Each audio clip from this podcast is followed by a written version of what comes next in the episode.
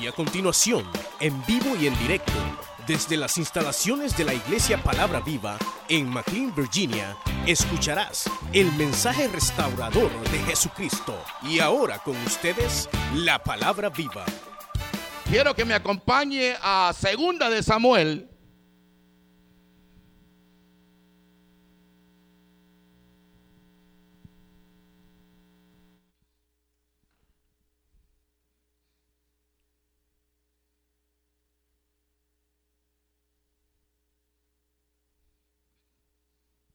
Solo quiero leer unos versículos.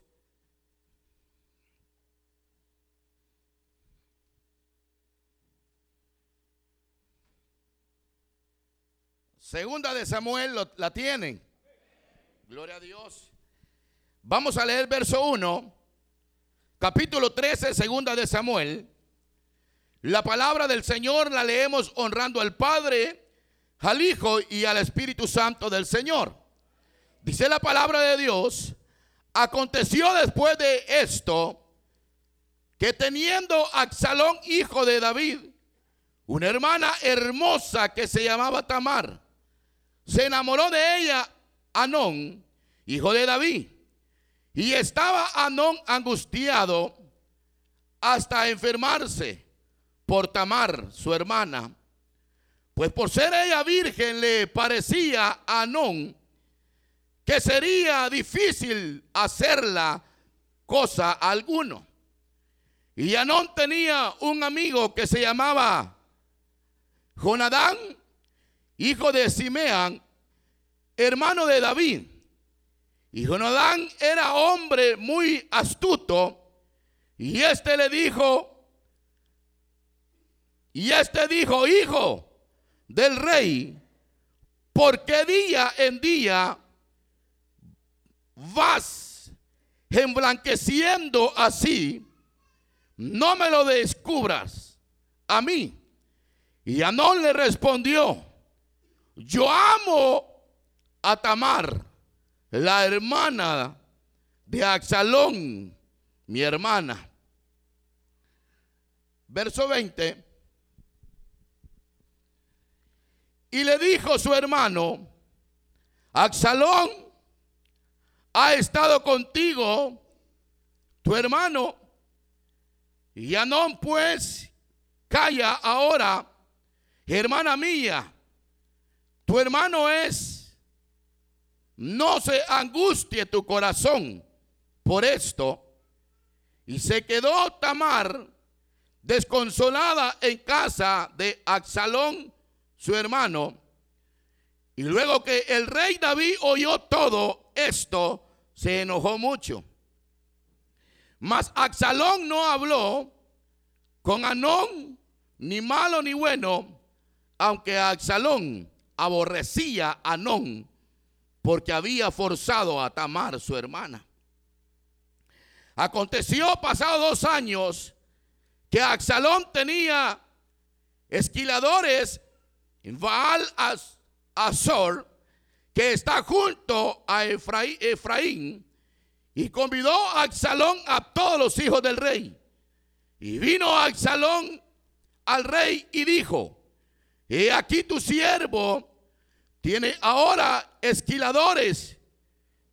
Yo ruego que venga el rey a sus siervos con sus siervas. Y respondió el rey a Absalón, no hijo mío, vamos todos para que no seamos gravosos. Y aunque porfió con él, no quiso ir más y le bendijo. Entonces dijo Absalón, pues si no te ruego que venga con nosotros Anón, mi hermano. Y el rey le respondió, ¿para qué ha de ir contigo? Pero como Absalón le impor- importunaba, dejó ir con él a Anón y a todos los hijos del rey. Y Absalón había dado orden a sus criados diciendo, os ruego que miréis cuando el corazón de Anón esté alegre por el vino, Y al decir yo herí a Anón, entonces matadle. Y no temáis, pues yo os le he mandado, esforzados pues, y haced valientes. Ahí está. Ayúdeme a orar, por favor. Eh, vamos a orarle al Señor. Buen Dios y Padre nuestro que estás en los cielos. Señor, te doy gracias en esta tarde. Primeramente, Dios, por tu palabra. Reconocemos, Señor, que tú eres un Dios grande, poderoso, Señor, que hablas a tiempo y fuera de tiempo, Señor, a nuestras vidas. Te rogamos, Espíritu Santo, que hables, que toques cada corazón, cada vida. Señor, salva en esta tarde. Señor, liberta en esta tarde. Señor, sana al enfermo. Levanta al caído Dios. Espíritu Santo, descudriña cada corazón en esta tarde. Limpia, oh Dios. Purifica cada vida en esta tarde con tu palabra, oh Dios. Todo lo que no te agrade, oh Dios, expúlsalo, Señor, hacia afuera. En el nombre poderoso de Cristo, Señor, te lo pedimos. Y la gloria, Señor, y la honra sea para ti. Amén, Señor. Y amén.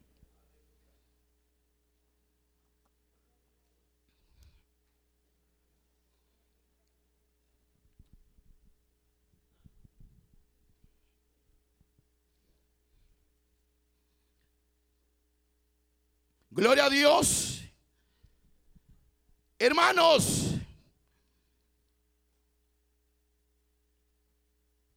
Un día de estos, hermanos, eh,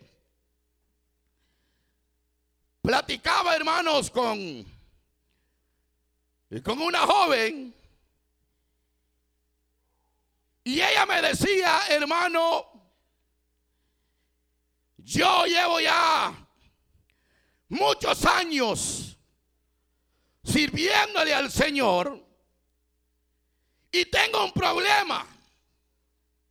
Siento, hermano, que mi crecimiento espiritual se ha detenido. Siento que he llegado hasta el borde de mi crecimiento espiritual en mi vida. Y ella decía, no he podido avanzar en mi crecimiento espiritual. He orado, he ayunado, he leído la palabra del Señor, pero no encuentro el por qué estoy en la condición que me encuentro. Y mientras ella me decía, yo le estaba orándole a Dios y diciéndole, Señor, permítame, Señor, que le diga palabras, pero que vengan inspiradas por ti. Y de repente, hermano, llega, llega a mi mente y le pregunto yo a la joven, bueno, ¿y a dónde vives? Y ella me dice, bueno, hermano, yo vivo sola, vivo en un apartamento sola. Y le pregunto yo, ¿y por qué no vives con tu madre? No, me dijo, es que yo no puedo vivir ni con mi madre, ni con mi padre. Y le digo yo, pero ¿por qué tú no puedes vivir con tu madre y tu padre? Y la muchacha era, era una muchacha joven pero era una muchacha que se miraba, se miraba, eh, le pudiéramos decir, seria. Pero yo le preguntaba a ella, ¿por qué era de que no podía vivir ni con el padre ni con la madre? Y entonces me dice ella, mi madre era una madre que yo la, la consideraba una madre tan santa, tan pura, tan honesta. Era una mujer honrada. Y de la noche a la mañana, mi madre ha adulterado. Qué tremendo, hermano. Mi madre ha adulterado. Y lo peor de esto es que se ha ido con otro hombre. Se ha ido con otro hombre. Y le digo yo, bueno, entonces deberías de vivir con tu padre. Y me dice ella, no, yo no puedo vivir con mi padre. Tampoco puedo vivir con él. Porque desde que mi madre le falló a mi padre, mi padre ha hecho lo mismo. Y se ha ido con otra mujer. Así es que yo no puedo vivir ni con mi padre ni con mi madre. Estaba tremenda la situación. Entonces, yo le, yo le preguntaba a ella, pero el Señor puede, puede hacer la obra en tu corazón. Y me decía, no, hermano, yo no puedo. No puedo perdonar ni a mi madre ni a mi padre. Yo no los puedo perdonar. Y entonces, al poco tiempo de estar hablando con ella, le voy a tratar la manera de meter que son testimonios reales. Viene, viene una hermana y me dice, hermano Minor, fíjese, me dijo que yo estoy atravesando algo en mi vida. Y fíjese que yo me considero una mujer mala con mi esposo. He llegado al grado de que ya no sé lo que siento por él. Es un buen esposo, me ama, me respeta, me da todo lo que yo le pido, pero yo no puedo, no puedo amarlo como él tiene que, tiene que amársele a él, no puedo. Y es que la verdad es que siempre que lo veo, tengo que agachar la cara delante de él. Porque en mi matrimonio la mala soy yo. Él es bueno. Pero yo soy mala, la verdad. La verdad, él es excelente esposo. Pero la mala en la casa soy yo. Y le pregunto yo a ella. Y esto viene de Dios. Hermana, le digo yo, ¿usted ha estado casada anteriormente? Y me dice, sí, hermano. Sí, hermano. Y dígame cómo la trató el esposo que tenía antes. Ay, hermano, me dice, de ese no hablemos mejor. Ese era un desgraciado que me hacía la vida imposible. De ese no hablemos. Pues yo le digo, pues parece que de él tenemos que hablar.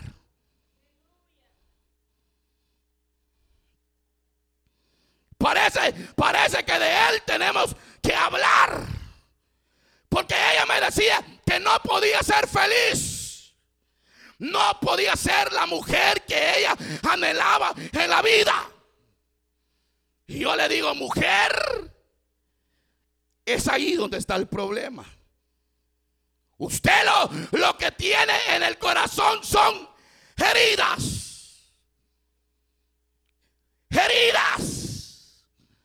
Usted tiene raíces de amargura por corazón. Entonces yo pude llegar a entender que hay mucha gente que está herida por dentro. Mucha gente que carga raíces de amargura metidas en el corazón. Están adentro, en el profundo del corazón. Y esas impiden que el creyente pueda recibir lo que necesita de parte de Dios. Porque cuando hay heridas en el corazón, por más que usted venga a este lugar y quiera alabar y glorificar a Dios, no va a poder. Al menos de que Cristo limpie su corazón. Y entonces cuando Cristo limpie el corazón, va a poder alabarle a Dios. Porque engañoso es el corazón más que todas las cosas. ¿Quién las conocerá? Y nosotros, nosotros los seres humanos, tenemos una capacidad increíble para poder esconder las cosas que nos acontecen en la vida. Y en ocasiones, hermanos, e-, esas, esas situaciones nos golpean, nos debilitan. Y por más que queramos salir hacia adelante, es imposible. Porque hay heridas en el corazón que estorban la vida de todo creyente del Señor. Y por más que nosotros queramos salir hacia adelante, no se puede. No se puede. No se puede. En una ocasión Viene, una, una, una, persona y me dice, hermano, yo no entiendo por qué Dios se llevó a mi padre. Si mi padre era todo en la vida, Él estaba conmigo en las buenas, en las malas. Él era todo para mí. Yo lo quería, yo lo amaba a mi padre. Y de la noche a la mañana Dios se lo lleva. Y desde ahí yo he sentido que no he podido. Porque yo siento algo contra Dios. Y yo le dije un día, Dios, ¿por qué te llevaste a mi padre? Echándole la culpa a Dios. Porque se había muerto el padre de ella. Y usted me preguntará, ¿habrán personas que sienten rabia contra Dios? Sí lo hay. Hay personas que agarran llave contra Dios. Hay personas que cuando están atravesando algo en la vida de ellos, lo que hacen es culpar a Dios. Y Dios no tiene la culpa de nada de lo que nos acontece a nosotros. Todo lo que nos acontece en nuestra vida es por nuestra propia manera de pensar, de reaccionar. Yo estoy enojado con Dios. Y le paso reclamando día y noche. Y le digo, Dios, ¿por qué te lo llevaste? ¿Por qué te lo llevaste?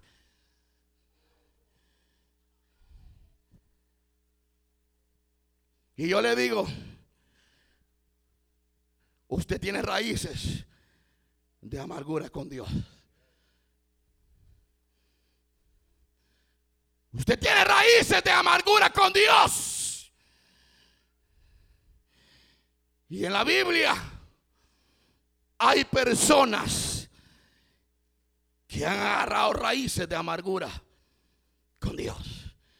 En una ocasión dice la Biblia que se presentaron dos jóvenes delante del Señor. Uno se llamaba Caín y el otro se llamaba Abel.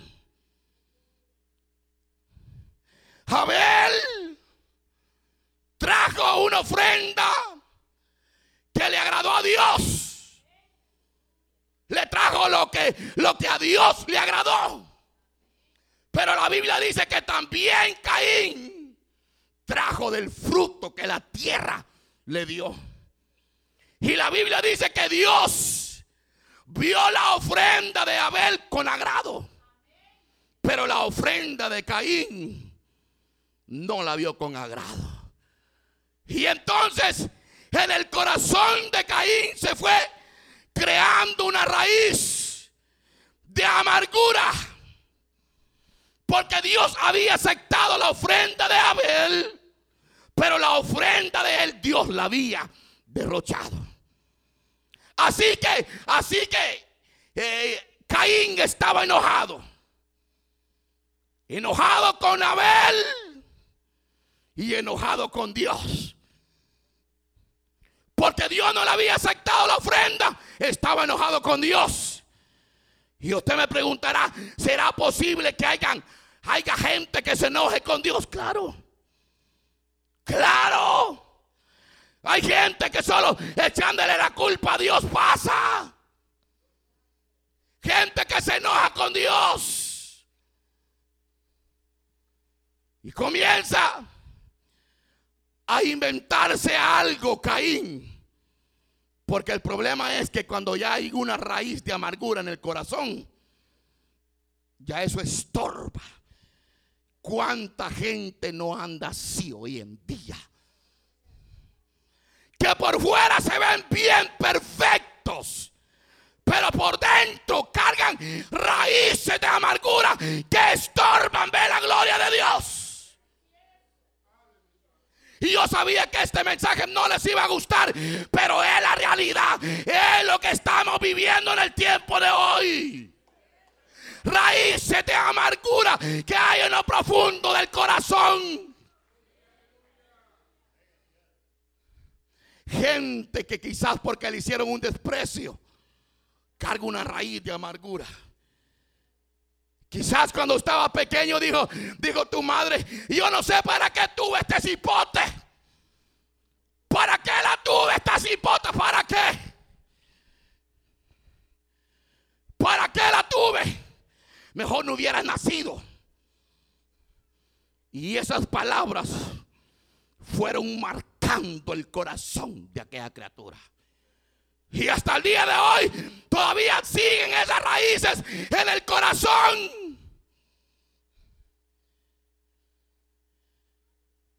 En una ocasión vi las noticias un día. Un jovencito, como de unos 13 o 14 años, salió en la tele y es que él miraba cómo el padre trataba a la madre Cuando llegaba borracho, lo primero que hacía era pegarle. Era, era que cuando llegaba borracho le agarraba del pelo y trapeaba toda la casa con la mujer. Y el niño se daba cuenta. Y el niño decía, algún día voy a crecer yo. Y todo lo que éste le hace a mi madre, me la va a pagar. Y el niño fue creciendo con el tiempo, pero aquella herida iba creciendo en el corazón del niño. Cuando llega, llega a la edad que le, he dicho, un día llega el padre y llega bien borracho. Y cuando llega borracho, lo primero que hace es pegarle a la madre y lo agarra él de la oreja y lo echa afuera. Y el cipote dijo, hoy sí me lo voy a vigiar. Cuando este viejo malvado cierre los ojos, yo le caigo con todo. Óigame bien. Cuando éste cierre los ojos, yo le caigo con todo. Y me va a pagar toda la que le, has hecho a mí, la ha hecho mi madre y las cosas que me ha hecho a mí. Y el padre llega y se acuesta. Y el cipote agarra un cuchillo.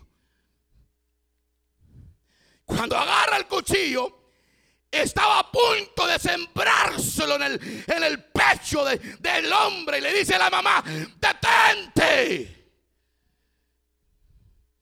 No lo hagas. ¿Por qué lo ibas a matar? Y le dice el cipote, es que yo miraba cómo te trataba antes. Cómo te golpeaba antes. Y ahora que yo estoy grande, ahora yo me la desquito con él. Raíces. Raíces de amargura. Que carga mucha gente en el corazón. Te golpean. No te dejan crecer. No te dejan ver la gloria de Dios. No te dejan ver los milagros que Dios tiene para tu vida. Porque hay raíces. En lo profundo del corazón hay raíces de amargura.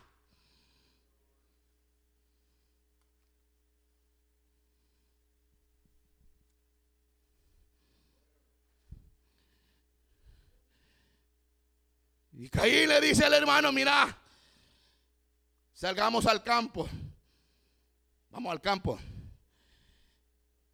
Y el hermano nunca pensó que iba a tener raíces contra él. Pues. Se fueron al campo. Allá andaban como eran hermanos. Pues. Usted sabía que entre hermanos se pueden odiar también. ¿Ah? Y usted pensaba que solo los esposos se pueden odiar. Pues. ¿Ah? Hay hijos que se odian con otros, con los padres. ¿Usted sabía que hay hijos que sienten, sienten raíces de amargura con los padres? ¿Usted sabía que, que, hay miembros de la iglesia que sienten raíces contra las autoridades? ¿Usted sabía? ¿Usted sabía que hay gente que lo odia? ¿Usted sabía que hay gente que por enfrente de usted le dice, te amo, te amo hermanita, y por detrás lo quieren clavar? ¿Usted sabía? Porque hay raíces de amargura en el corazón.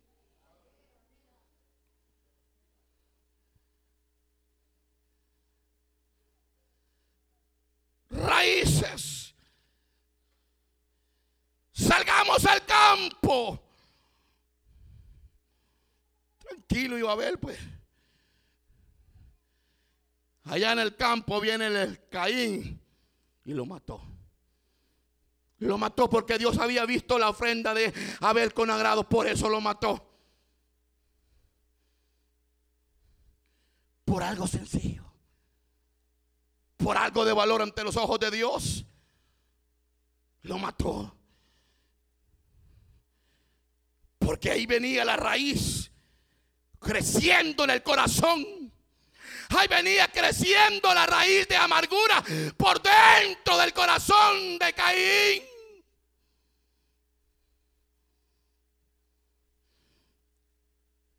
En una ocasión, había un palo enfrente de la casa mía. Le voy a poner este ejemplo. Y el palito era pequeño. Así. Y yo dije, ah, este palito aquí no me gusta como está.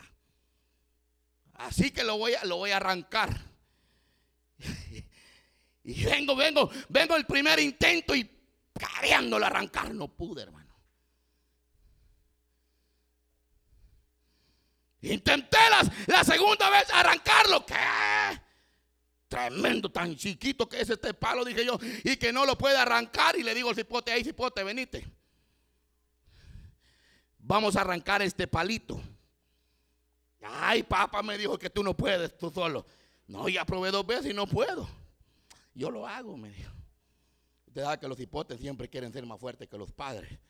Y yo lo hago, me dice. Dale, pues, le digo, con todo, dale. Y viene el hipote, pum, intentó tres veces y nada. Pues entonces le digo yo, mejor hagámoslo entre los dos. Porque entre los dos va a ser más fácil.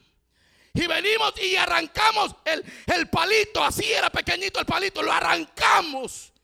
Y cuando arrancamos el palo, qué tremendo yo Dije, tan chiquito que era, pero tenía unas raíces más grandes de lo que él había crecido para arriba que para abajo. Así hay gente, hermano, con raíces de amargura dentro de lo profundo del corazón.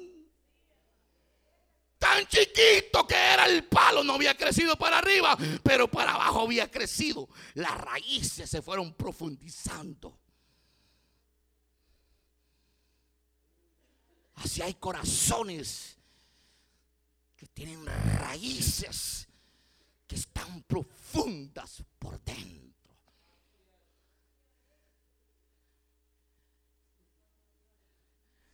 Y si engañoso es el corazón más que todas las cosas, ¿quién lo conocerá? Pero nosotros, hermanos, predicamos a Cristo. Y Cristo sí conoce lo que hay dentro del corazón del hombre. Jesucristo sabe qué es lo que hay adentro de ti.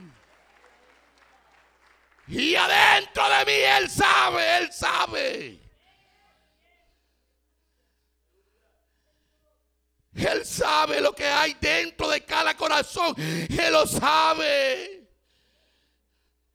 ¿Y quién va a poder engañar al Señor? Si Él nos hizo, si Él nos formó, si Él conoce lo que hay por dentro de cada persona, Él lo conoce todo. No hay nadie que pueda burlar al Señor ni engañar al Señor. No hay nadie. Él los conoce tal y como somos. ¿Para qué vamos a vivir una vida de apariencia delante de Dios? ¿Para qué? Si una vida de apariencia delante de Dios no sirve para nada, mi hermano. A Dios no le podemos aparentar lo que no somos. Él nos conoce por fuera y por dentro.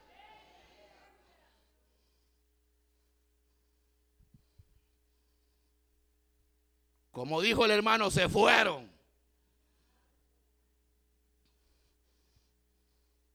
La porción que hoy hemos leído es una porción conocida por cada uno de nosotros. Habla de Absalón, habla de Tamar y habla de Anón. La Biblia habla, hermanos, y dice la palabra de Dios que Absalón con Tamar eran hermanos de padre y madre, pero no, no. Y en una, en una ocasión dice la Biblia que se llegó a enamorar tanto Absalón de la hermana que el corazón de él palpitaba por, por la media hermana de él. Estaba enamoradísimo ese tipo. Estaba pero, pero completamente enamorado de la propia hermana. Y había un hombre, un hombre en ese tiempo, un hombre sabio. Y se acerca a Absalón y le dice, ¿qué te pasa? ¿Por qué estás triste? ¿Por qué ha decaído tu corazón? ¿Por qué no hay alegría en tu vida? ¿Por qué? Dime qué es lo que te pasa. Y le cuenta a este hombre, no hombre, cállate, le dijo. Es que me he enamorado de mi hermana. Estoy tan enamorado de mi hermana que soy capaz de darlo todo por ella. Y como el diablo es astuto, le dice, fingí que estás enfermo para que vengan a verte. Y llega el rey David, llega, llega la gente a verlo. A fin de que aquel hombre lo que le di al rey, no hombre, déjame amar a mi hermana Tamar para que ella venga, me cocine, me haga la torta que yo quiero que me la haga, déjala. Pero el rey David nunca se puso a pensar que entre hermanos, pues, como que uno ve, uno ve un poco complicado que haya, que haya algo entre, entre hermanos. Pero es una realidad que se vive. Es algo que se vive. Yo he visto gente que ha dicho que los propios hermanos violan a las propias hermanas. Yo he visto gente. He visto padres que se acuestan con su propia hija. ¿Y quién podrá decir que no es cierto? Es cierto porque la palabra de Dios lo dice.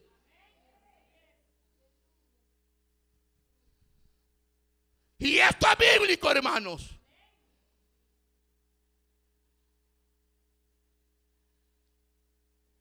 Se hizo el enfermo.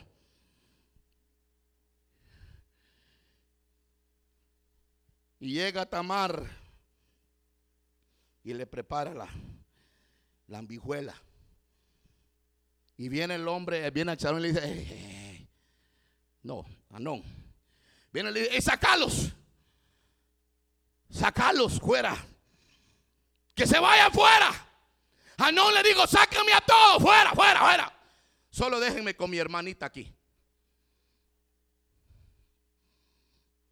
Déjenme nada más con Tamar. Y ahí estaba el anón tirado en la cama tranquilo. Ay, tengo fiebre, tengo calentura. Ay, apurate, hermanita, ya no aguanto el hambre, tráeme rápido la comida. Y, y, aquella mujer preparando, preparando, preparando todo. Y cuando llega, la esforza, la jala de la mano y le dice, acuéstate conmigo.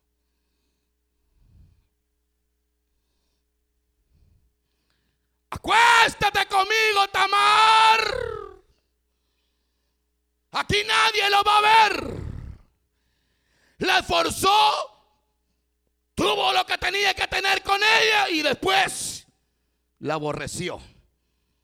Le pegó un, un golpe y le echó, sáquenla fuera de aquí, ya no la quiero. Y allá, y ya logré lo que quería con ella, sáquenla fuera, va, va, para afuera. Y aquella mujer iba decepcionada. Aquella mujer iba caminando por el camino y dicen que se echó hasta ceniza de celicio sobre su cabeza. Iba caminando con los vestidos rotos por la ciudad. Y cuando llega, cuando llega al salón y, la ve y le dice, hermana, ¿por qué estás triste? ¿Qué es, lo, ¿Qué es lo que te pasa? ¿Acaso ha estado mi hermano Anón contigo? Y ella le dice, cállate hermano. Cállate. ¿Acaso ha estado mi hermano Anón contigo? Y Salón se fue, hermano, de, de pique directamente para abajo. Qué tremendo lo que te hizo. Ah, no. Te violó. Te hizo. Todo eso te hizo. Pero él no dijo nada, dice la Biblia. Calladito. Tranquilo, como que nada había pasado. Hanón había violado a la hermana, pero él estaba calmado, tranquilo. Aquí nada ha pasado. Todo seguía igual que entre hermanos, eh, salían y montaban las mulas y se iban a pelear y, y ahí andaban los dos hermanos tranquilos.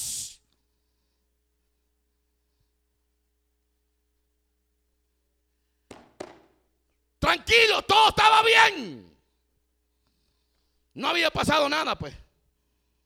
Ya Hanón había violado a Tamar, pero todo estaba tranquilo. Que el tipo lo que hacía era, no, no ha pasado nada, todo bien, tranquilo. Le hablaba, comía en el, mismo plato y todo. Pero dentro del corazón de Axalón había una herida. Estaba herido. Ese hombre estaba esperando el momento para poder vengarse todo lo que Anón le había hecho a la hermana. Estaba esperando el momento. Y hay gente que dice, espérese hombre, espérese que se llegue el momento, me voy a vengar. Espérese que, que se llegue el momento, ya va a ver que me voy a vengar. Y ahí anda la herida en el corazón. Y cuando tiene la oportunidad, ¡pum! se venga. Le voy a decir algo. Y agárrelo, no se confíe con el que tiene a la par. Porque delante de usted puede decir que lo ama. Pero quizás dentro del corazón de él siente algo contra usted. Y como uno, tranquilo, pues uno puede decir, no, hombre, ay, tranquilito. Yo he visto hermanitos que son un, bien humilditos y se acercan a uno y le ay, hermanito, ay, hermanito, hasta lo besan a uno y tranquilo. Y si son las hermanitas, ay, hermanita, qué gusto verla, la quiero, mire qué bonita, me alegra. Y por el corazón, y adentro del corazón, está diciendo, esta me la va a pagar, esta algún día me la va a pagar. Eso es lo que hay en el corazón cuando hay raíces de amargura.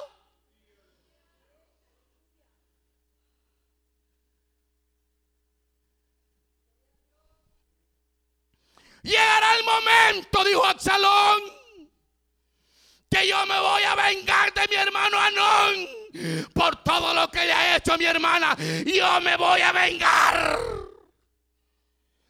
Miren, para no serle tan grande la prédica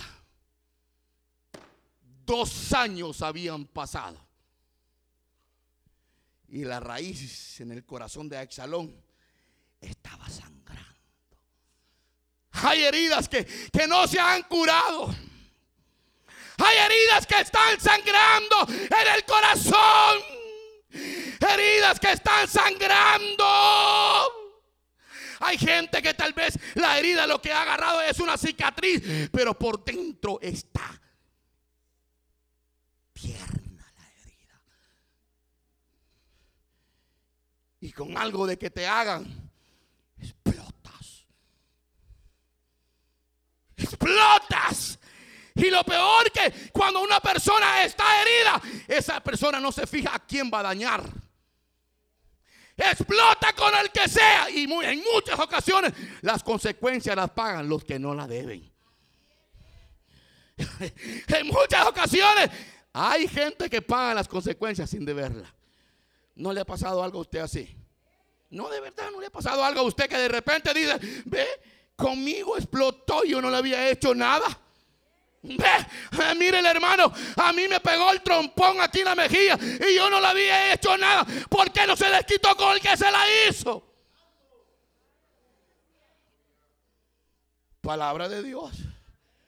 Dos años había pasado dos años y la herida estaba sangrando.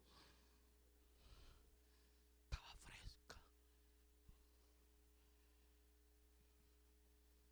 Fresca.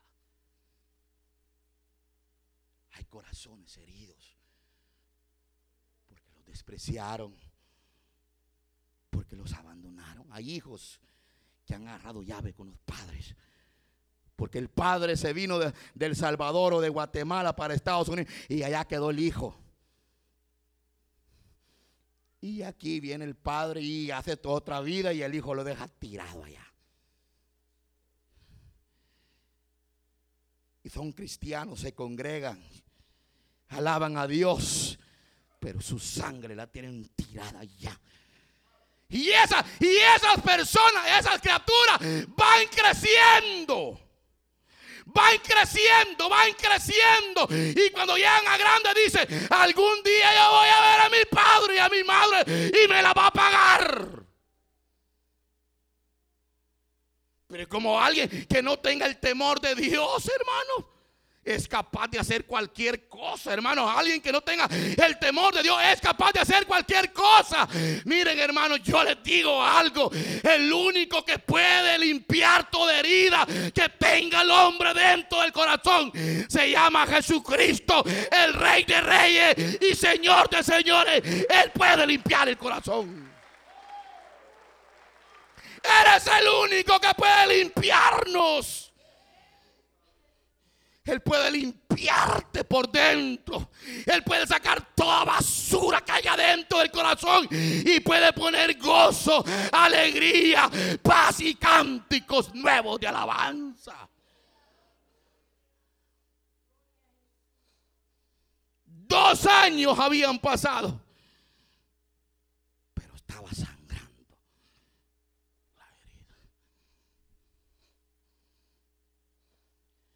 ¿Cuántos años lleva usted?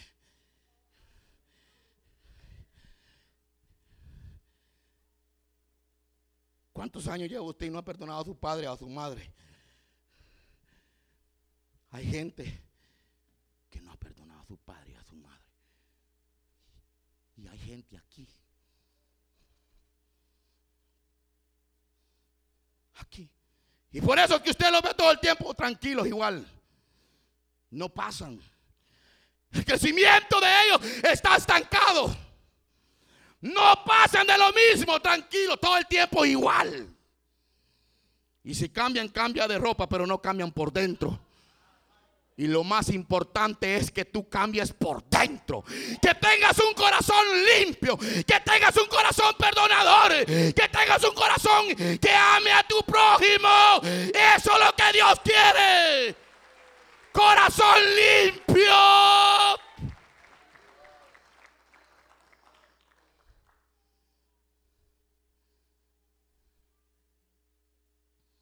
Dos años habían pasado. Pero Absalón odiaba a Anón. Llegó el momento que se desquitó el tipo, pues. Dijo, voy a preparar una fiesta y la fiesta solo la preparó para matar al hermano. Sí, ese fue planeado. Por eso usted tenga cuidado en qué fiesta se va a ir a meter, hombre. Porque puede ser que le estén tirando la emboscada. Puede ser que le estén tendiendo una trampa. No visite la fiesta del diablo. Oiga, hay mucha gente que, hermano, anda en cumpleaños celebrando a lo grande, hermano. Y la gente impía los anda invitando a los creyentes. Ahí van ellos, ahí van ellos, ahí van ellos para allá. Y terminan convirtiéndose. O sea, se van de Belén, se van para Moab. Y como hay gente que está más motivada para Moab que para Belén. Hay gente que el corazón lo tiene, todavía lo tiene inclinado hacia Moab. Todavía ama las cosas de Moab. Miren hermano, en la casa de Dios, Belén significa casa de Dios, casa de bendición. Aquí hay palabra de Dios, aquí hay vida eterna, aquí hay salvación, aquí hay milagro de parte de Dios. Belén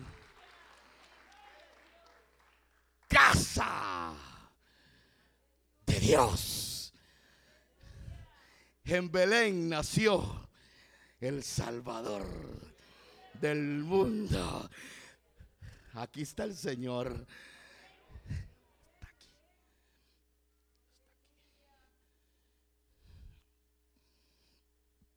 Aquí está el Señor.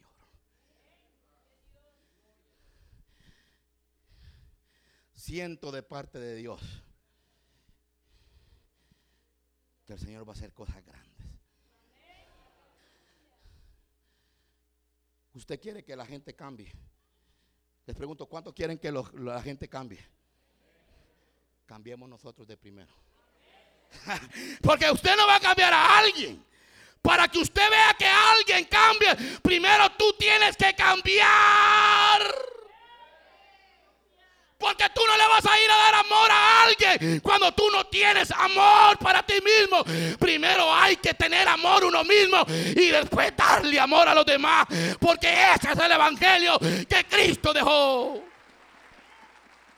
Amar a vuestros enemigos, dijo el Señor. Ámense unos a otros. Ese es el evangelio toda raíz de amargura se va en el nombre de Jesús hoy. Hoy te vas con un corazón limpio para tu casa. Borra todo. Jesús borra todo. La sangre que Cristo derramó en la cruz del Calvario limpia todo. Jesucristo puede arrancar un corazón de carne y poner un corazón que le alabe y le bendiga. Habrá algo imposible para Dios. Toda raíz de amargura se va en el nombre de Jesús. Raíces que están impidiendo el crecimiento espiritual en nuestra vida hoy se van. En el nombre poderoso de Cristo se van. Se van. La Biblia dice un corazón contrito y humillado Dios no lo desprecia. Así que si usted es alguien que es humilde y sencillo de corazón y sabe que hay áreas en su corazón que necesitan ser cambiadas, hoy en la tarde. Pongámoslo de pie. Dos años habían pasado. Y Axalón odiaba a No por lo que le había hecho a su hermana Tamar.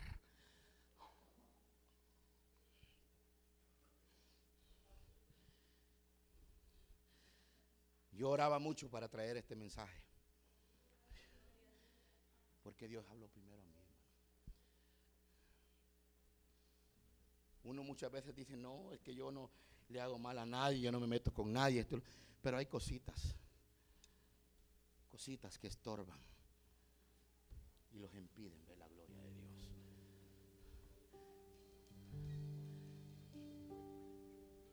Jesucristo puede quitar toda raíz. Usted escuchó el mensaje restaurador de Jesucristo desde las instalaciones de la iglesia Palabra Viva en McLean, Virginia. Si este mensaje ha sido de bendición para su vida y necesita oración, Contáctenos al teléfono 571-633-0469. 571-633-0469. Que Dios le bendiga.